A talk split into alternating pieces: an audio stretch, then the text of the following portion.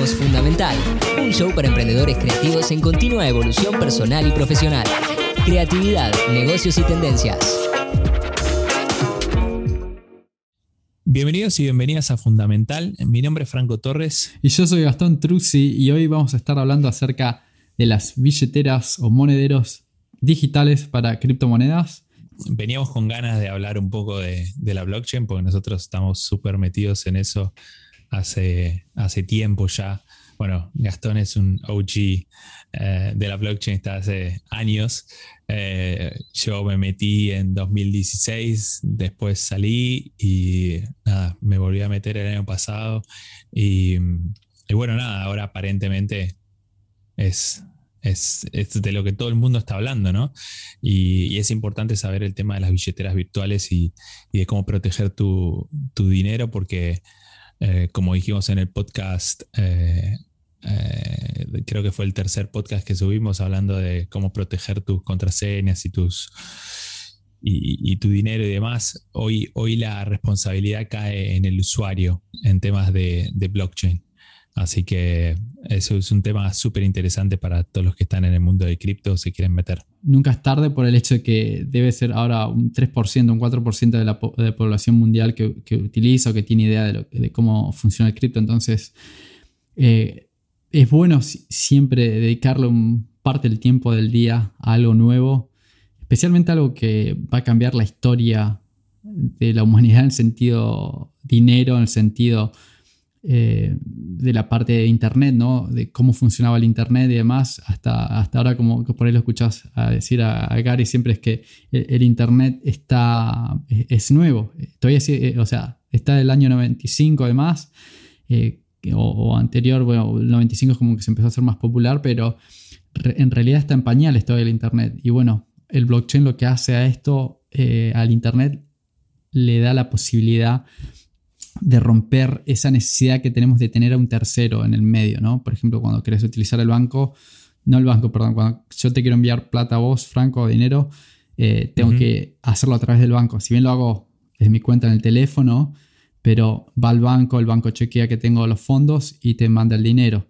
Bueno, el blockchain, las criptos y más, eh, lo que hacen es sacar al banco del medio, o sea que es una computadora, es un programa que, hace todo lo que el banco hace, entonces eh, no requiere eh, esa persona en medio que justamente, por un lado, eso está bueno porque uno no tiene responsabilidad de 100%, como dijiste vos anteriormente, la desventaja es que el dinero tuyo no es tuyo, porque eh, lo pones en el banco y bueno, si algo pasa por cualquier cosa, si el banco decide que no es tu dinero, como ha pasado, nos ha pasado a nosotros en Argentina, ¿no? Corralito. Corralito. Exacto. Y bueno, eh, tu dinero se pierde el valor del, domingo al lunes 40% como en Argentina. No, y, lo importante eh, que, que cabe mencionar es no hablemos, no hablemos del peso argentino, hablemos de, del dólar, porque el peso argentino tiene, tiene unas variaciones eh, súper volátiles, ¿no? Claro, a lo largo de los años tuvo mucha inflación y demás. Pero gente que piensa, no, bueno, pero lo tengo en dólares y los dólares se van, se van revalorizando y demás, ¿no? El dólar pierde 3% de valor anual. Estados Unidos imprimió más cantidad de, dólares, de dólares americanos en el, en el 2020 que creo en los últimos 10 a 20 años atrás. O sea, si vos sumas la cantidad de dinero que imprimió Estados Unidos de 2010 a 2020, no llega a la cantidad que solo imprimió en el 2020. Entonces eso te da la pauta de que eh, o sea, oferta-demanda, ¿no? Eh, el, precio, el, valor va del dólar eh, está, está decreciendo. Así que bueno, nada, hoy, cripto es un, una manera de, de quizá hacer, hacer que tu, precio se revalorice. ¿no? Obviamente es mucho más volátil que el dólar. Pero bueno, eh, es, el, riesgo de rentabilidad, ¿no? Claro, o sea, eh, eh, creo que estar metido en cripto es utilizar, como siempre dicen, dinero que no necesitas. Porque, por ejemplo, si compras hoy Bitcoin y mañana se cae un 50%, eh, el 50% de tu dinero. Pero bueno, si no lo necesitas y decís, bueno, no importa, no lo voy a, no lo voy a vender, no lo voy a vender a, a pérdida a un 50%, sino que lo voy a guardar porque sé que de acá a dos años se recupera otra vez, como ha pasado. O sea, hay que mirar la historia de Bitcoin o de las. de Bitcoin porque es el, obviamente el representante del cripto, ¿no? Y, bueno, el precio, si bien cae, pero eh, cada vez que cae, sube eh, exponencialmente, ¿no? Eh, la última vez que cayó de 20 mil dólares a 4 mil dólares, que fue en el 2017, perdón, el 2018 en adelante, la mayoría pensó, bueno, ya está, se terminó Bitcoin. Y bueno, ahora pasó 20 mil, llegó a 60 mil Y, bueno, ¿qué va a pasar otra vez? Es que se va a caer, ponerle a 25 mil, no sé, a 10 mil, lo que fuera. Y la mayoría dice, no, mm. se fue. Y, muchos se asustan y venden en ese momento, ¿no? Dice, bueno, no voy a esperar o no, o no tengo la posibilidad de esperar o lo que fuera. Y entonces venden en el momento que no tenés que vender, que, ¿viste? esperando un año o dos más, eh, lo duplicás otra vez o lo triplicás. Claro. Pero bueno, eso es más que nada la parte de los precios. Lo que queríamos por ahí hablar hoy es... Em, explicar más o menos qué es el blockchain y cómo la billetera o el monedero digital eh, interactúa con la blockchain, ¿no? Sí, antes de que entremos en el tema de las billeteras, quiero hacer, em, quiero que quede esto grabado, una predicción. ¿Cuánto crees que va a estar el precio de Bitcoin para el, el fin de este año 2021? Para mí va a estar 25 mil dólares, pero antes de eso, en septiembre o de acá a mediados de este año, el precio va a llegar a subir a 100 mil dólares fácil. Y que no te mm, sorprenda por ahí que hayan unos 300 mil dólares por Bitcoin. Pero decís que se viene la caída de nuevo como pasó en 2018. Mirando la historia, es lo que, lo que sucede y bueno, por ahí uno siempre tiende a creer que utiliza las emociones en esto. ¿viste? Si no, pero bueno, ahora entraron. optimista. claro. Yo soy muy optimista, pero bueno, he aprendido que el optimismo te sirve para ciertas cosas, ¿viste? Y, bueno, en este caso uno aprende lo contrario cuando, te, ¿viste? Como dice, cuando eh, el agua, la marea baja y el, te das cuenta quién está nadando desnudo. claro, claro. Em, no, sí, sí, sí. Para vos. Entiendo, todos hemos estado ahí. Para vos, ¿cuál es el precio que. Yo creo igual que vos que, va a llegar a, a 100 mil dólares. Eh, pero soy tan optimista que no creo que vaya a bajar. Pero, pero quizás, es, quizás es un error mío, porque soy muy optimista y ya me la he pegado contra la pared por, por ser así, ¿no? Pero, sí, sí, sí. pero bueno, nada. Eh, igual alguien como yo que está para el, long term, ¿no? Como se dice, o sea, para largo plazo, tampoco me, preocupo mucho porque entré a un precio bastante razonable, o sea que... Claro. Eh, incluso si baja a 25 mil estaría en ganancia. claro. Bueno, eso es lo que tiene, ¿no? Que tener la paciencia, ¿no? Y tampoco querer, viste, hacerse millonario en un año, ¿no? Eh, si uno se pone a pensar, yo hoy pensaba, digo, viste que a veces uno dice, no tengo, no tengo dinero suficiente como para invertir. Primero no sé qué es. Mm. quizá lo primero que ocurre es que uno no sabe cómo invertirla. No es falta de dinero, porque por ejemplo, eh, ahora estaba leyendo el libro de, de, Ethereum y bueno, entre todas esas cosas, viste, leyendo que el precio cuando lo largaron, largó a 60 centavos, una cosa así Después cayó a 30 centavos de dólar eh, un Ethereum. Eso fue en el 2015, más o menos, 2016. No, 2015. Eh, y bueno, en ese momento vos decís, bueno, ¿quién no tiene 40 centavos de dólar? O sea, un, café acá en Australia sale 5 dólares como menos, mínimo. O sea que podría haber comprado 10 Ethereums en el 2015 con, si te tomas un café menos. Ahora tendrías 30 mil dólares. Claro, entonces por eso eh, nunca es tarde eh, para aprender, ¿no? Aprender y para poder poner el dinero en ciertos lugares. No necesitas un millón de dólares para empezar, no necesitas 10 mil, no necesitas mil. Tomar una decisión, bueno, a ver, este proyecto está a 30 centavos, está a un dólar o lo que fuera, y es algo que vos decís, bueno, de acá a 10 años, ¿cuál es la posibilidad o qué capacidad tiene de, crecer, ¿no? Por ahí le errás, claro. pero bueno, si sube dos veces, al menos eh, te vas con un 100% que si dejas la plata en el banco, eso te tardaría 10 años más o menos. Y ah, en un mm. buen banco, ahora más o menos calculé, para hacer el doble, tienes que necesitas 30 años más o menos en el banco. Wow. Wow. Ok, bueno, saltemos al, tema de, las billeteras entonces. Hablemos un poco de... Em, em, eh, o sea, estamos, estamos hablando para la gente que ya sabe lo que es la blockchain, ¿no? No me parece que no, no sé si hace falta mm. eh, describirlo, pero si querés, si querés hacer una, pequeña descripción de, qué es la blockchain en simples, eh, palabras en español. sí, bueno, el blockchain eh, es, eh, no, es, mucha diferencia como por ejemplo un servidor o pongamos, por ejemplo, es un, eh, a ver, un disco duro, ¿no? Es un disco duro que está en la nube en este caso, está, se empezó en algún lugar físicamente, pero obviamente a través del Internet uno tiene acceso a este disco duro. La información que está guardada en el blockchain es pública, significa que yo puedo, obviamente no puedo saber directamente eh, la cantidad de, dinero que vos tenés o la cantidad de cripto que tenés en tu billetera, a no ser que yo sepa cuál es tu clave pública, ¿no? Que, bueno, pero, pero imagínense que cada vez que ustedes eh, pueden acceder a la información completa del blockchain gratis, sin nadie que no le tengan permiso a nadie, bajan el, el código y, bueno, pueden ver toda la información necesaria, ¿no? Eh, y bueno, para acceder a esta información, eh, cuando vos te creas una cuenta, lo que estás haciendo es, como que te crearas una cuenta en el banco que está en el blockchain. E, esa, eh, cuando esa cuenta se crea, a vos te dan una clave pública, que es tu dirección de CBU en este caso, o el, por ejemplo, cuando alguien te manda plata del banco, le dices, bueno, mandámela a la cuenta tal. Es una clave es algo público, ¿no? Que vos lo puedes mandar y no tenés problema de que esa persona te hackee, ¿no? Porque obviamente o te manda dinero o te manda dinero.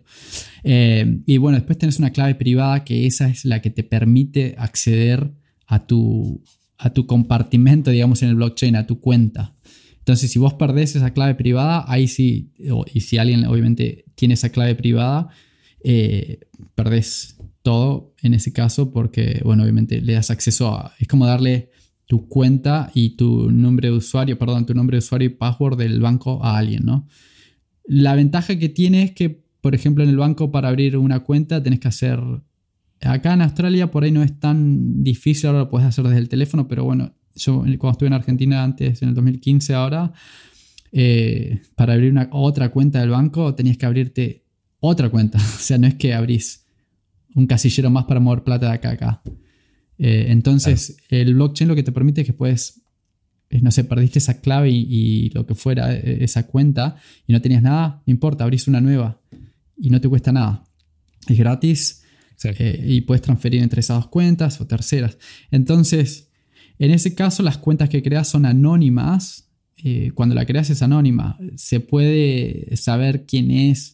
Por ejemplo, obviamente los gobiernos están interesados en saber quién tiene que para, obviamente, para cobrarte los impuestos, ¿no? Pero bueno, eso depende de, los movimientos que hagas. O sea, hay, formas de, protegerse, pero obviamente uno trata de hacer las cosas bien, ¿no? O sea, por pagar lo que tenga que pagar para no, meterse en problemas. Claro, claro.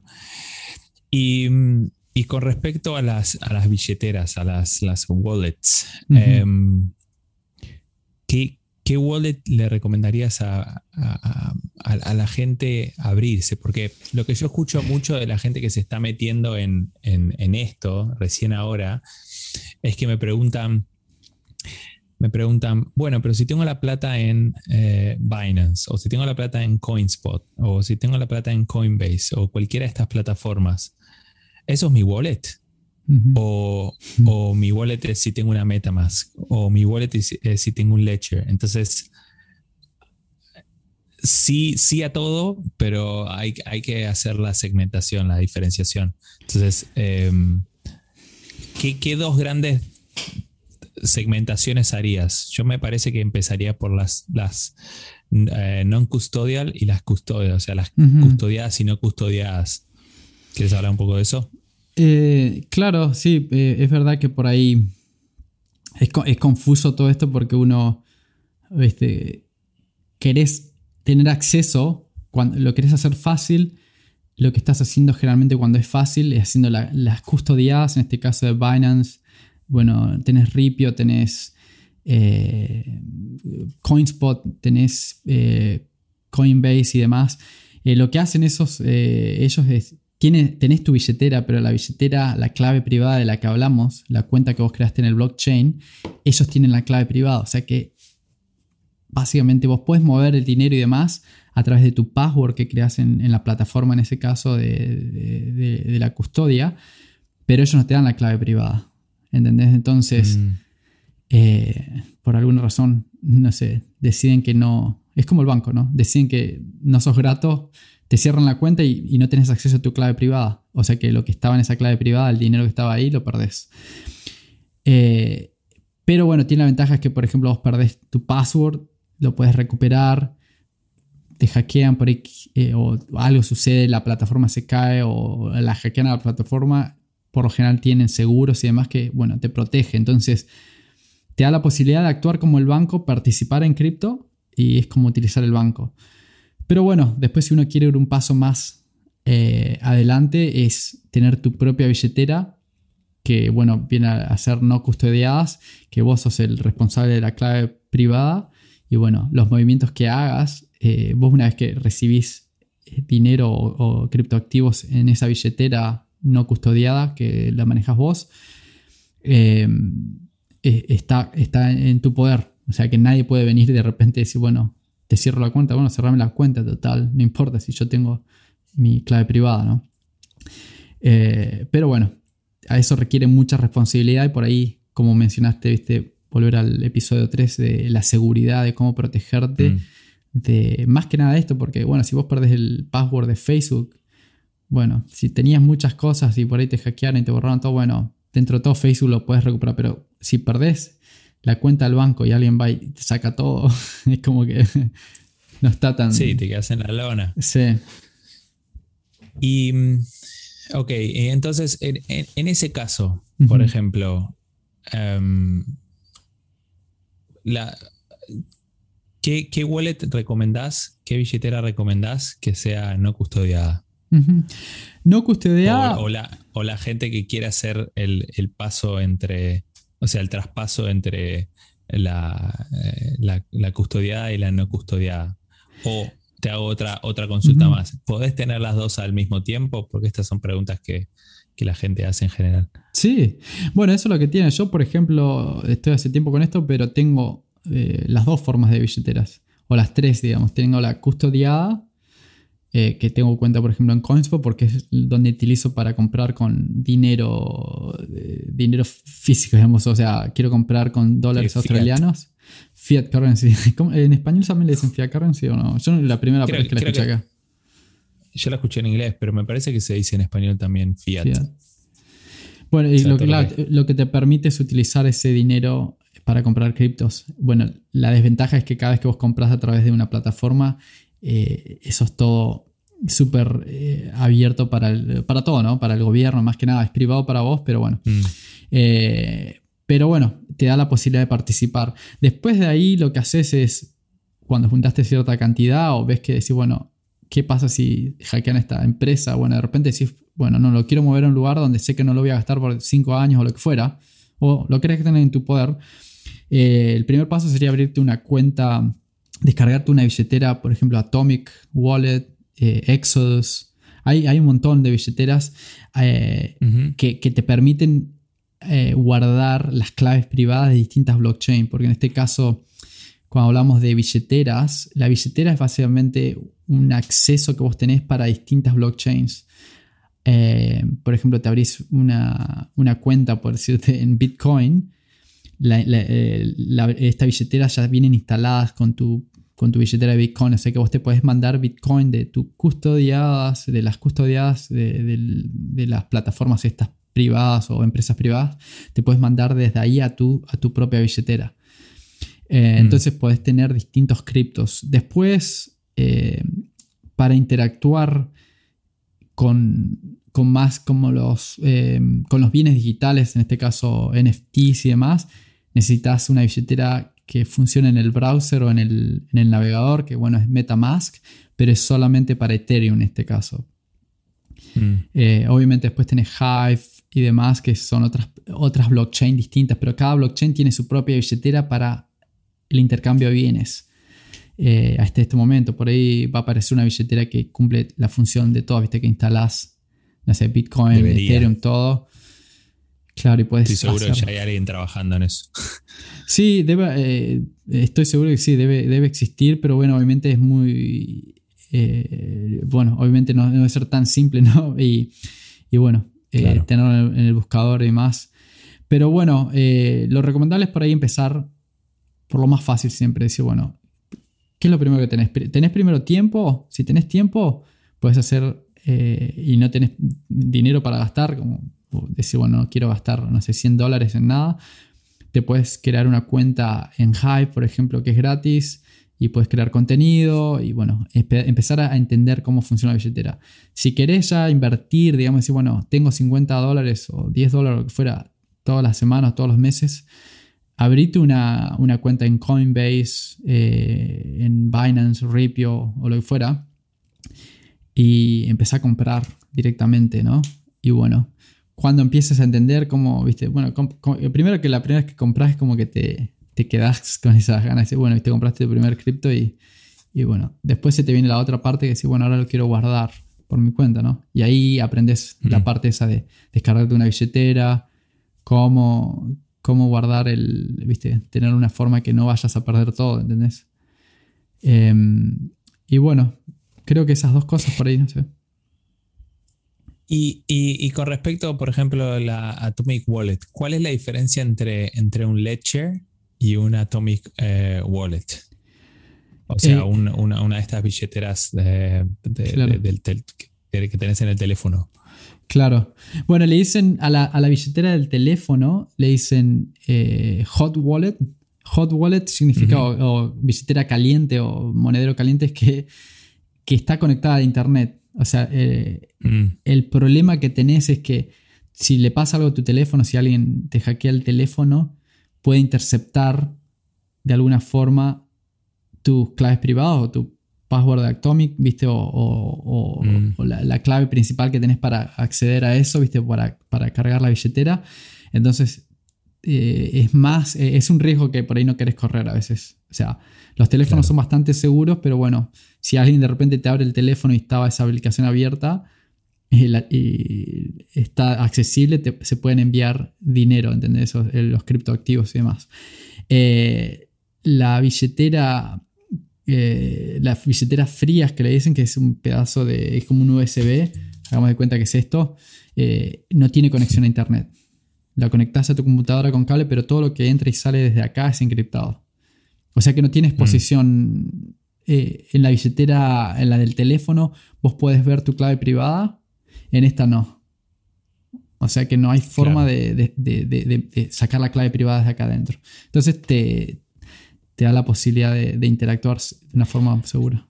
¿Cómo ingresas la clave privada? ¿Conectándola a tu, a tu, a tu computadora?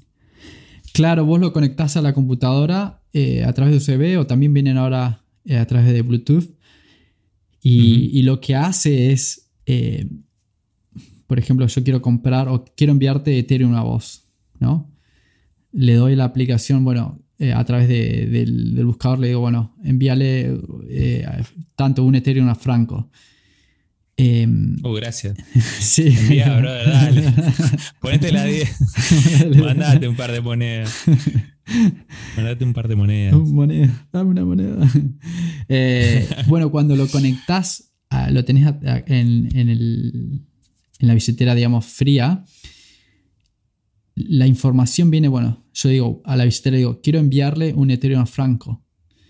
Esa información se envía a la blockchain, viene y me dice, bueno, ahora para, para aprobar esa, esa transacción, lo que tengo que hacer es, poner el password o el, pin en mi, en mi, billetera fría, que generalmente son ocho números. Eh, y bueno, de ahí le das a aceptar, ¿no? Lo que hace es, una vez que la acepta, manda, manda solamente la información de sí, aceptarlo, pero nunca muestra la, clave privada. Entonces, eh, eh, tiene, o sea, está bueno, es seguro, pero para usarlo todos los días a no ser que lo tengas conectado todo el tiempo, ¿viste? Tienes que estar continuamente eh, haciendo el, el, chequeo, tipeándola y demás. Claro. Pero bueno, eh, esto es más que nada para guardar cosas a largo plazo. Por ejemplo, bueno, si junté cierta cantidad de cripto y quiero asegurarme de que, esté en un lugar seguro. Tienes que tomar responsabilidad de también donde guardas el, artefacto, ¿no?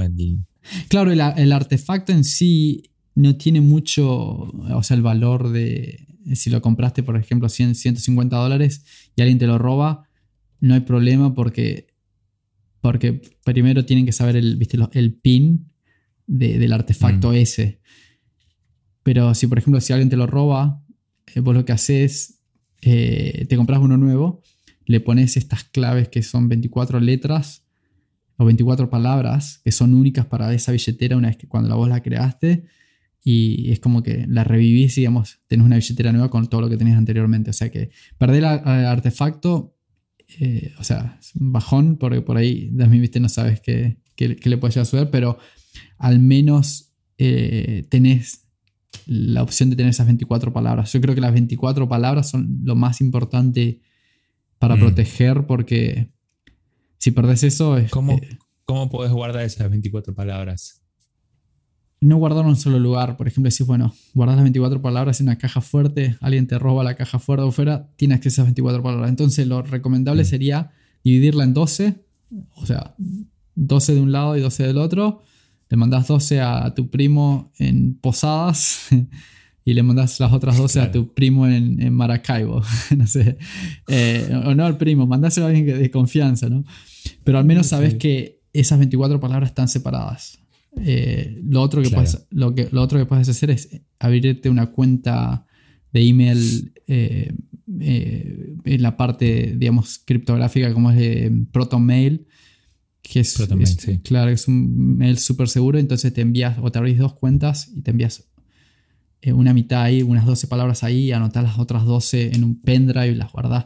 Bueno, o sea, si puedes hacer esa división tres veces, digamos, bueno, los dos primos, eh, un mail, un USB y después un pedazo de papel acá y una carta a tu abuela, lo que fuera. Eh, son, como, son como los orocruxes de, Harry Potter. a ver, me estoy metiendo, me estoy metiendo a temas medio, medio nerd, pero, pero sí, ¿no?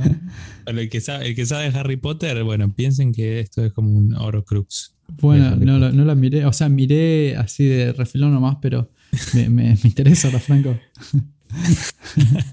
Ahora te tengo que mirar a Harry Potter.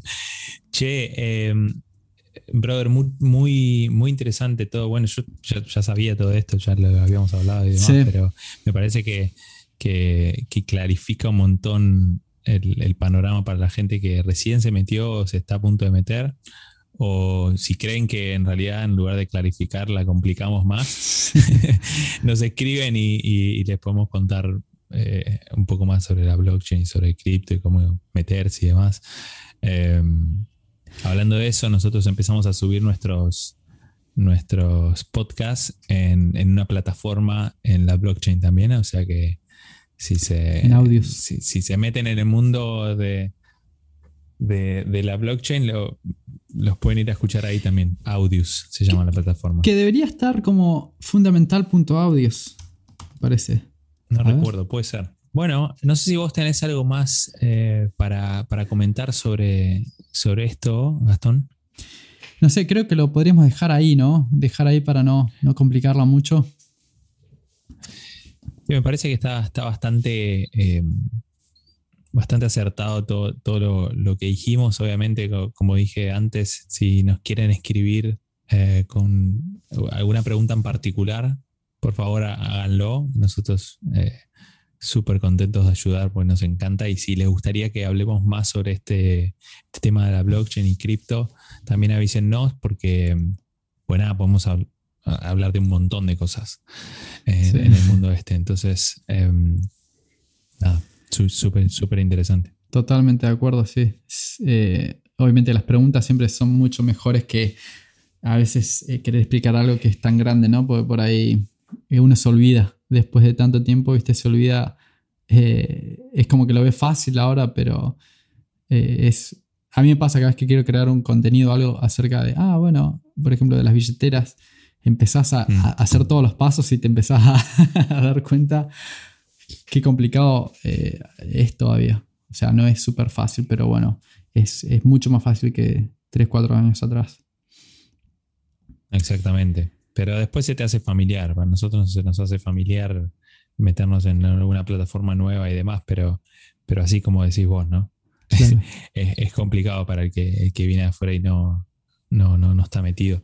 Así que. Mm, Antes que terminemos, Fran, eh, por ahí quería decir más o menos acerca de eh, quién podría estar interesado también en el blockchain, ¿no? Porque a veces lo vemos como que es todo monetario o, criptomonedas, pero en la parte de música, como dijiste vos, viste vos hiciste el podcast ahora a Audios, que es en el blockchain, y bueno, es un lugar donde si sos músico puedes subir tu música ahí y puedes generar eh, criptomonedas, la misma plataforma te abre tu billetera, entonces las tenés ahí.